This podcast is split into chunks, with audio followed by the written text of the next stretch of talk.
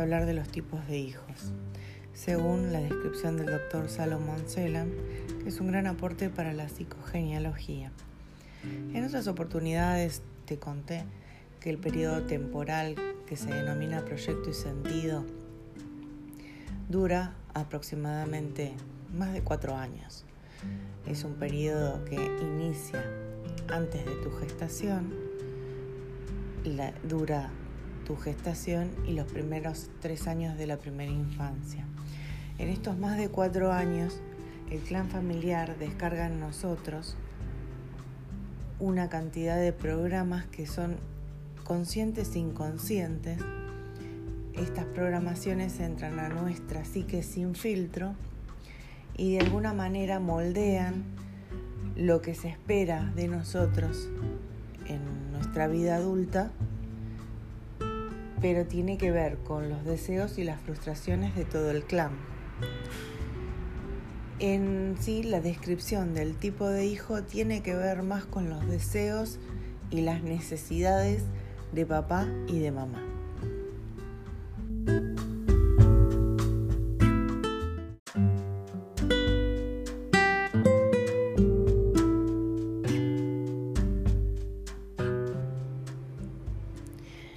De sustitución.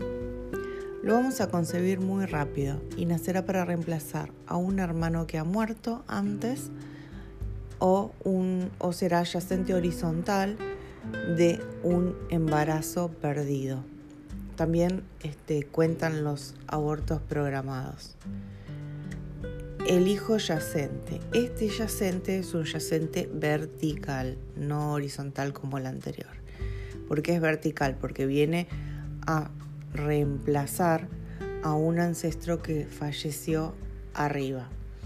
Puede ser en la, en la generación de la madre o más arriba. En general es más arriba. Pero supongamos que a una mujer, a la madre se le muere el tío, entonces ella lo engendra para que ocupe el lugar de su hermano. Em, también pueden reemplazar a algún ancestro que haya muerto joven injustamente y su misión de vida va a ser completar la misión de vida de aquel. El hijo eventual de sustitución. ¿Por qué es eventual?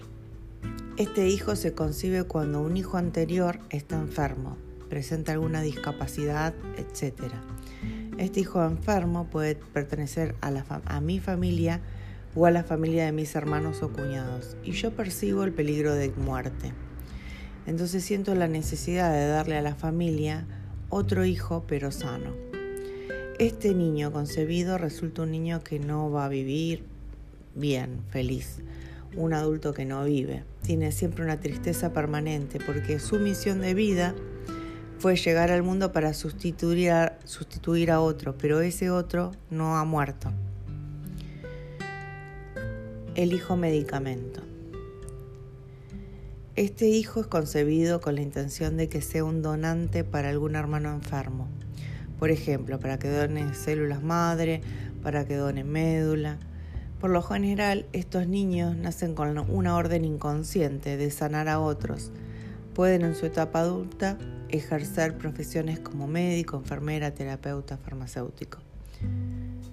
Es una tendencia, ¿no? El hijo bastón. De estos hijos bastones estamos llenos.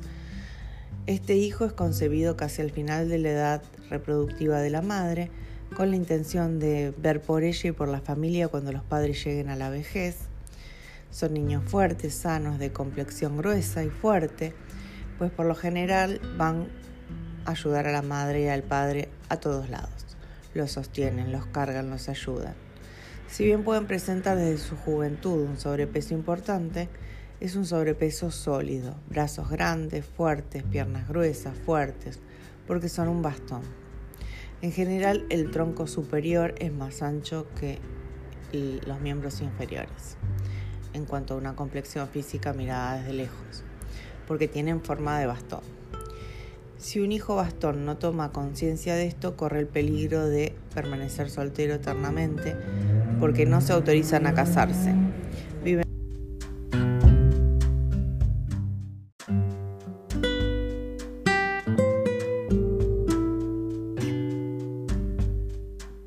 Siempre la pareja va a pasar a ser un segundo plano. Y esto lo que trae a consulta son problemas de pareja. Las personas que no pueden mirar a su pareja y volver y formar una familia a partir de ahí porque están mirando a sus padres. Está perfecto el asistir a los padres, pero este tipo de hijos miran a sus padres como lo único importante en la vida y no pueden así mirar a sus hijos y a su pareja. Estos hijos, si forman pareja, si forman familia, ¿no? van a vivir siempre pendientes de sus padres hasta que ellos mueran. Van a tener sus historias amorosas, como les decía recién, pero son del tipo de hijos que dicen, mm, tengo que volver a casa temprano porque mi mamá o mi papá me necesitan, porque están solos. Ellos van a adaptar su vida y sus horarios a las funciones y necesidades de sus padres. Y si se casan o si forman pareja, igual van a estar siempre poniendo en segundo lugar a su familia, su pareja, sus hijos, para ir a asistir a los padres. Esto es un desorden dentro de los órdenes del amor y eh, trae problemas en que la gente viene a consulta por eh, sobre todo mujeres porque nunca pueden ocupar el lugar de, eh, de primero en la vida de su pareja.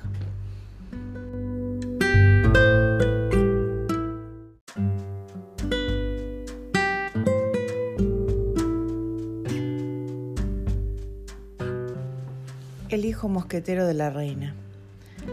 La reina en este caso viene siendo la madre. Esta concibe al hijo para que la proteja y la defienda. ¿Defenderla de qué? Ella se siente en peligro ya sea porque el marido no ve por ella, el marido es violento, el marido está ausente o simplemente ella se siente sola y no hay marido. Por lo general son hijos únicos. Entonces nace este niño para ser el compañero protector de la mamá. Vive en guardia todo el tiempo esperando que su mamá lo necesite. El niño nace pensando, mi madre es una mujer sola y tengo que protegerla. Estos hijos deben tomar conciencia de este hecho porque aunque aparentemente tengan la independencia para irse de casa y formar una familia, suelen ser hijos con mamitis. No pueden estar lejos de la madre porque significa que a ella puede a ella le puede pasar algo malo. El hijo esponja. Este hijo es concebido para cargar encima todos los golpes emocionales cuando aparecen problemas en la familia. Este hijo nace para absorber el dolor emocional y los problemas. Este niño crecerá para resolver cualquier problema en la familia, positivo o negativo. Toda la familia le cuenta a él sus problemas y esperan que él los resuelva o dé su opinión. La familia no puede decidir nada mientras este hijo no lo sepa.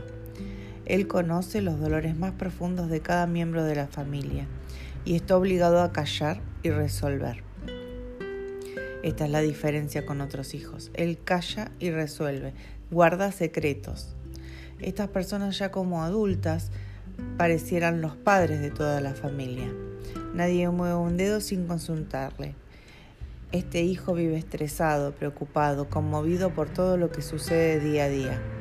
A veces con solo preguntarle qué le pasa, sueltan llanto, porque traen contenidas todas las emociones y los problemas de toda la familia completa. Si la madre está enojada, él absorbe su, enojo. Si la tía está triste, él absorbe su tristeza. El hijo tacho de basura. ¿Para qué sirve un tacho de basura? Para echar en él todo aquello que no sirve.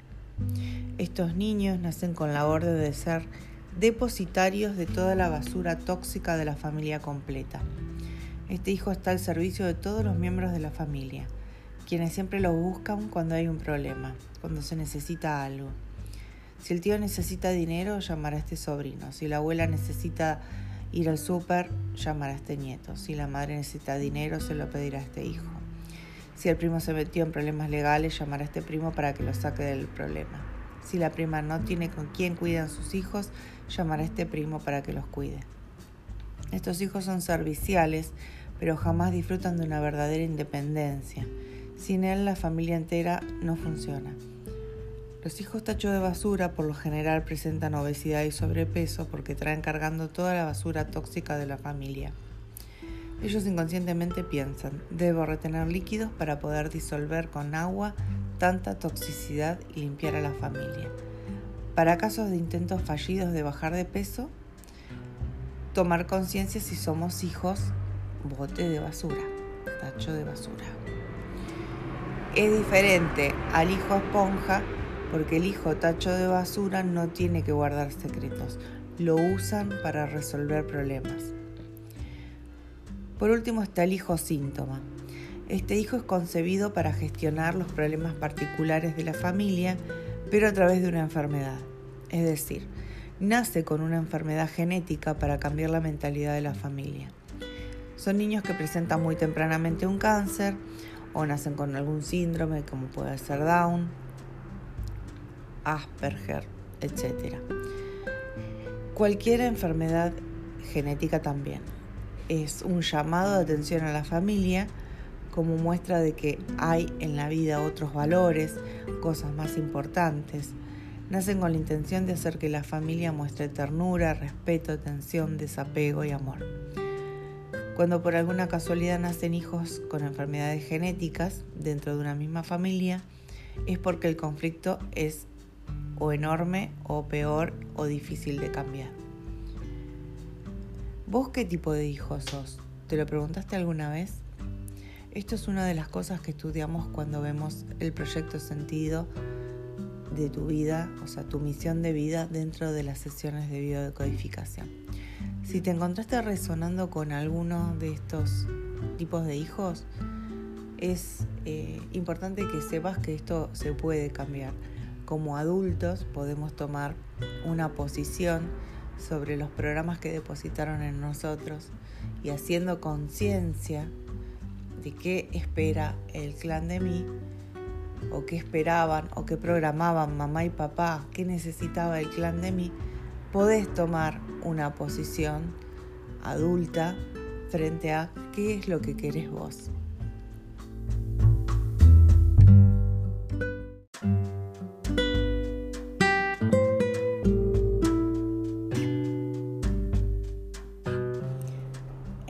De biodecodificación, cuando vemos la parte que se llama tu proyecto y sentido, que es una evaluación de tu periodo preconcepción, gestación y los tres primeros años de la infancia, analizamos qué tipo de hijo sos, con qué tipo de hijo te reconoces. ¿Esto para qué sirve? Y sirve para tomar conciencia, como lo es todo el proceso de, de biodecodificación. Cuanto más te conoces a vos mismo, más libertad tenés de tomar las decisiones y tomar las riendas de tu vida, ver hacia dónde estabas yendo y hacia dónde quieres ir. Y si coinciden, está todo bien, pero si no coinciden esas líneas, vos podés decidir qué es lo que vas a hacer con tu vida. Así que bueno, eh, te invito a seguir leyendo en, Instagram eh, arroba biodecodificación NT en la fanpage de Facebook, Biodecodificación Natalia Palumbo. Tenés la web www.biodecodificación.com.ar y en todos ellos vas a encontrar canales y puntos de contacto.